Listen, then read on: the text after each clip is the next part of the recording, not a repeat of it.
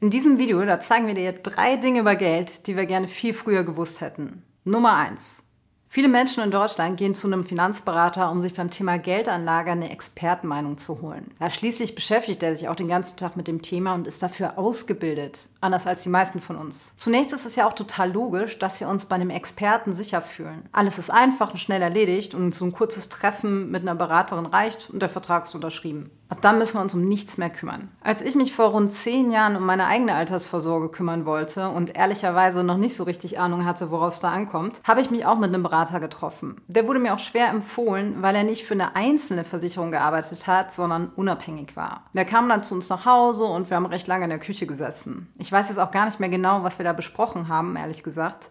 Ich sollte nur zwischendurch irgendwelche Renditeannahmen treffen und auch welche zur Inflation. Also nach dem Motto, hier, was glauben Sie denn, 3, 6 oder 9 Prozent? Das war ziemlich strange, weil ich ja gar nicht wusste, wie ich das machen sollte. Aber egal, am Ende habe ich dann bei dem Berater eine private Rentenversicherung abgeschlossen. Ich war eigentlich erstmal total erleichtert, dass ich meinen Schweinehund überwunden hatte und die Nummer geregelt war. Aber die Erleichterung, die dauerte nur kurz an. Ich habe die Tage danach immer wieder darüber nachgedacht, weil mich irgendwas gestört hat. Und ich kam nicht richtig darüber hinweg, dass ich bei dem Gespräch eigentlich gar nicht verstanden habe, was da gerade passiert und was ich da für eine Vorsorge abgeschlossen habe. Also ganz ehrlich, einen Haken an das Thema machen, das ging so ja auf jeden Fall nicht. Ich habe mich überhaupt nicht wohl gefühlt und war immer noch total unsicher, womit ich dann danach später an Rente rechnen kann. Jetzt habe ich aber richtig Schwein gehabt. Ich habe nämlich dann zufällig kurz danach mit meinem älteren Bruder telefoniert und ihm von meinem Dilemma erzählt. Und der meinte dann auch, dass es keine gute Idee sei, was ich da gemacht habe und dass ich das Ganze etwas anders angehen sollte. Ja, nach unserem Telefonat habe ich mich dann noch so ein bisschen für meine Naivität geschämt, aber dann sofort diese Rentenversicherung widerrufen. Das war glücklicherweise noch innerhalb der ersten 14 Tage. Also wie gesagt, Schwein gehabt. Ja, aber wo lag denn jetzt genau das Problem?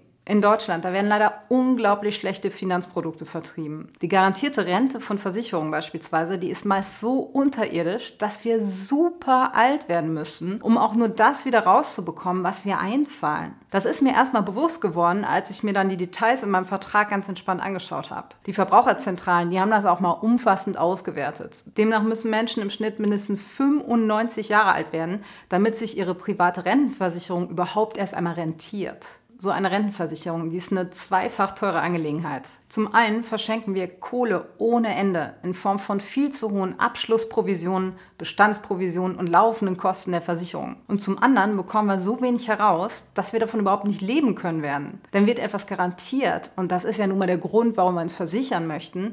Da müssen Anbieter auch so anlegen, dass sie diese Garantien erfüllen können. Das ist ja ganz klar ein schlechter Deal, also zu viel zu bezahlen und am Ende auch noch zu wenig rauszubekommen. Das Schlimmste daran ist aber, die meisten von uns bekommen das gar nicht mit. Kaum jemand kann dieses absichtlich komplizierte und kleingedruckte Kauderwelsch verstehen, das in diesen Verträgen steht. Aber das merken wir meistens erst dann, wenn es zu spät ist und wir gar nichts mehr ändern können. Also halten wir fest, einerseits kostet eine Versicherung immer viel Geld, andererseits kann eine Versicherung nicht renditestark anlegen. Was nützt es uns da, wenn wir zwar ein Leben lang, aber dafür eine mickrige Zusatzrente ausbezahlt bekommen? Vermittler von Finanzprodukten haben außerdem immer einen Interessenskonflikt, da sie ihr Geld über Provisionen verdienen und somit nicht allein in unserem Interesse handeln. Denn außerhalb ihrer Angebotsproduktpalette werden sie uns nichts empfehlen, auch wenn es vielleicht besser für uns wäre. Wenn wir also wirklich Frieden mit dem Thema finden wollen, dann müssen wir uns einmal selbst damit beschäftigen. Falls auch du nach einem guten Einstieg suchst, dann schau dir hier unser kostenloses Webinar an, wo du ratzfatz Durchblick im Altersvorsorgedschungel bekommst. Nummer zwei.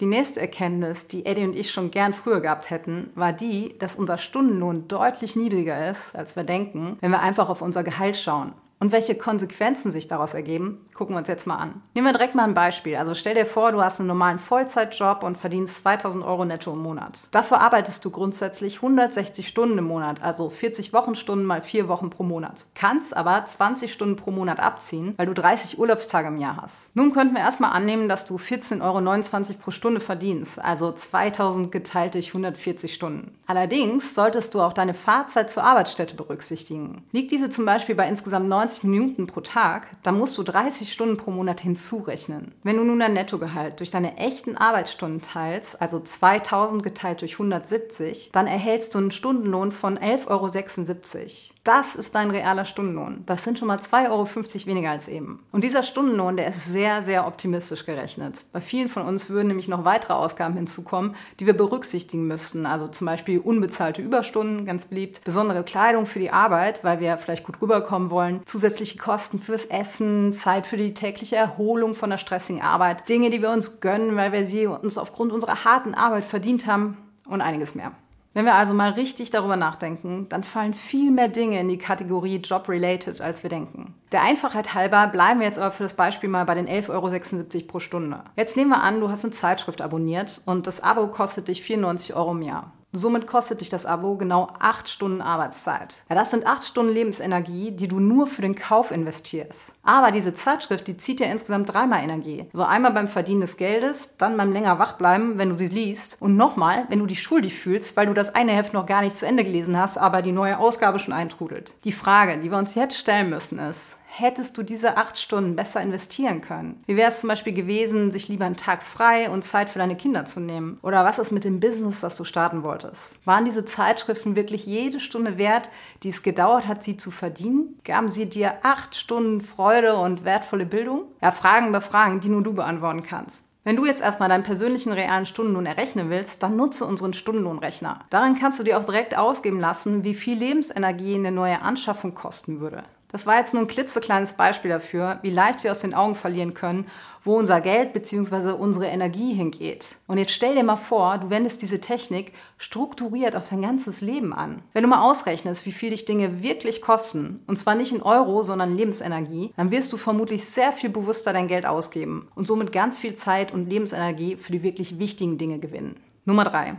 Eigentlich wissen wir alle, wie wichtig es ist, für die Zukunft zu sparen und klug zu investieren. Darüber reden wir ja hier auf unserem Kanal auch wirklich sehr, sehr gerne. In einer Zeit, in der uns ständig gesagt wird, dass wir vorausdenken und für das Morgen planen sollen, ist es allerdings leicht, das heute zu übersehen. Eine der größten Herausforderungen aus meiner Sicht ist es, eine gute Balance zwischen der Vorbereitung auf die Zukunft und dem Leben in der Gegenwart zu finden. Eddie und ich hatten lange Zeit den Fokus viel zu sehr auf dem Sparen für später. Doch während es eine gute Idee ist, finanzielle Sicherheit anzustreben, damit wir auch im Alter noch ein gutes Leben haben können, dürfen wir nicht vergessen, dass das Leben jetzt passiert. Also jeder Tag, der ist einzigartig und kommt auch nicht wieder. Darum sollten wir uns auch die Freiheit erlauben, in Erfahrungen zu investieren, die uns unmittelbare Freude bereiten und an die wir uns noch auf Jahrzehnte erinnern werden. Also ich denke da an viele unvergessliche Reisen, spontane Wochenendtrips mit Freunden, die Konzerte, bei denen ich schweißgebadet aus der Masse kam oder an besondere Abendessen im Zwei-Sterne-Restaurant. Solche Erlebnisse, die prägen uns, bereichern unser Leben